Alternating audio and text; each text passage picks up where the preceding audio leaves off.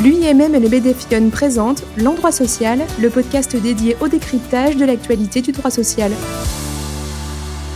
Bonjour à tous, aujourd'hui nous allons aborder l'aide exceptionnelle au recrutement d'apprentis et de salariés en contrat de professionnalisation dans les entreprises de moins de 250 salariés. Au mois d'août 2020, le gouvernement a créé une aide exceptionnelle à l'embauche d'apprentis. Cette aide devait initialement prendre fin au 31 mars 2021. Du fait du contexte sanitaire, euh, le gouvernement est venu prolonger le bénéfice de cette aide pour les contrats d'apprentissage conclus entre le 1er avril 2021 jusqu'au 31 décembre 2021. Pour davantage euh, de visibilité, nous allons aborder les conditions de bénéfice de cette aide sous forme d'un question-réponse.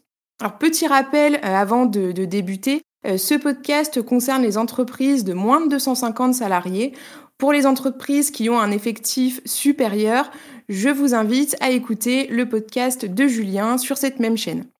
Alors tout d'abord, sous quelles conditions les entreprises peuvent-elles bénéficier de l'aide? Pour les entreprises de moins de 250 salariés, le bénéfice de l'aide euh, est ouvert sans conditions particulières. Ensuite, quel type de diplôme ouvre droit à l'aide? Pour les contrats d'apprentissage, L'apprenti devra préparer un diplôme ou un titre à finalité professionnelle équivalent au moins au niveau 5 et au plus au niveau 7 du CNCP, donc soit à minima un bac plus 2 ou au plus un master.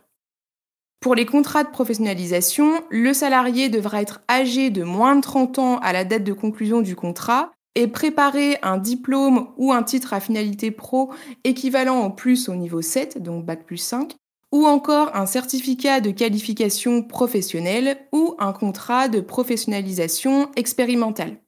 Quel est le montant euh, de cette aide exceptionnelle? L'aide versée au titre de la première année d'exécution du contrat est à hauteur de 5 000 euros maximum pour un salarié de moins de 18 ans et 8 000 euros pour un salarié d'au moins 18 ans. L'aide unique à l'apprentissage sera également versée au terme de la première année d'exécution du contrat pour la durée d'apprentissage restant à courir. Comment est calculé le montant de l'aide exceptionnelle si l'apprenti atteint l'âge de 18 ans pendant la première année de son contrat? Dans cette hypothèse, euh, si l'apprenti atteint 18 ans au cours de l'exécution de sa première année de contrat, le montant de l'aide est revalorisé sur le nombre de mois restants à compter du premier jour du mois suivant, le jour où l'apprenti atteint ses 18 ans. À quel moment est versée cette aide L'aide euh, sera versée chaque mois avant le paiement de la rémunération par l'employeur.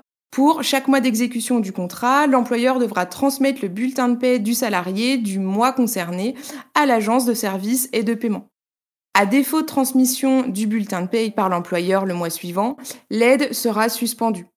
Que se passe-t-il euh, en cas de rupture ou de suspension du contrat de travail? Alors, en cas de rupture anticipée du contrat de professionnalisation, l'aide ne sera pas due à compter du mois suivant la date de fin du contrat. Également, en cas de suspension du contrat, donc conduisant au non-versement de la rémunération à l'apprenti, l'aide ne sera pas due pour chaque mois considéré. Ensuite, est-ce que l'employeur bénéficie de cette aide s'il a recours à l'activité partielle?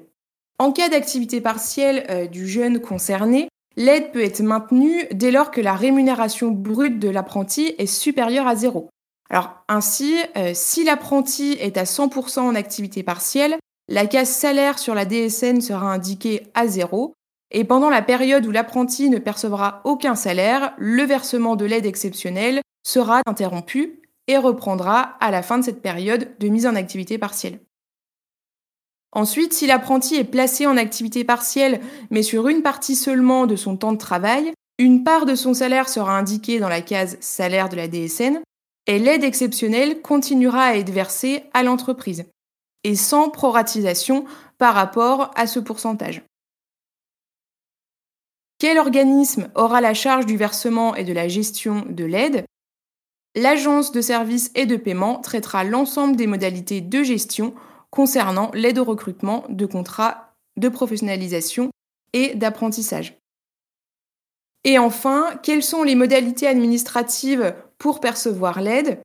Les contrats sont transmis par les employeurs aux OPCO, qui en assurent la prise en charge financière et le dépôt dématérialisé auprès du ministère en charge de la formation professionnelle. Comme pour les DUNIC, des flux quotidiens des contrats éligibles seront organisés entre le ministère en charge de la formation professionnelle et l'ASP. La transmission des flux vos décisions d'attribution.